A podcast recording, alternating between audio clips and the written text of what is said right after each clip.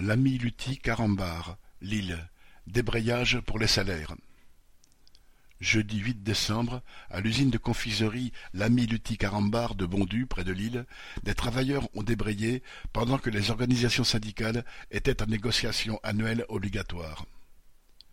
Le débrayage, parti à l'initiative des techniciens de l'équipe du matin, a touché d'autres catégories et s'est poursuivi avec l'équipe d'après-midi.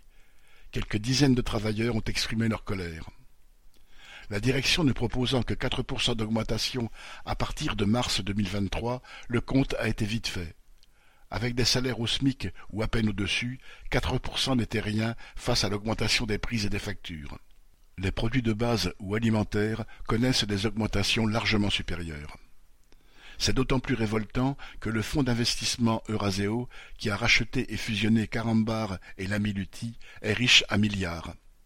La direction de l'usine explique que les temps sont durs. À d'autres. Les grandes familles capitalistes à la tête de ce fonds ne s'y trompent pas. Il s'agit de J.C. Decaux et David Weil.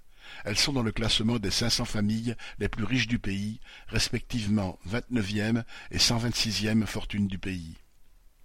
L'après-midi, la direction a reculé juste un peu, avec un minimum de 90 euros et une augmentation à 4,5%. C'est largement insuffisant pour la majorité des travailleurs. Mais le débrayage a montré leur capacité à s'organiser et c'est un encouragement. Correspondant Hello.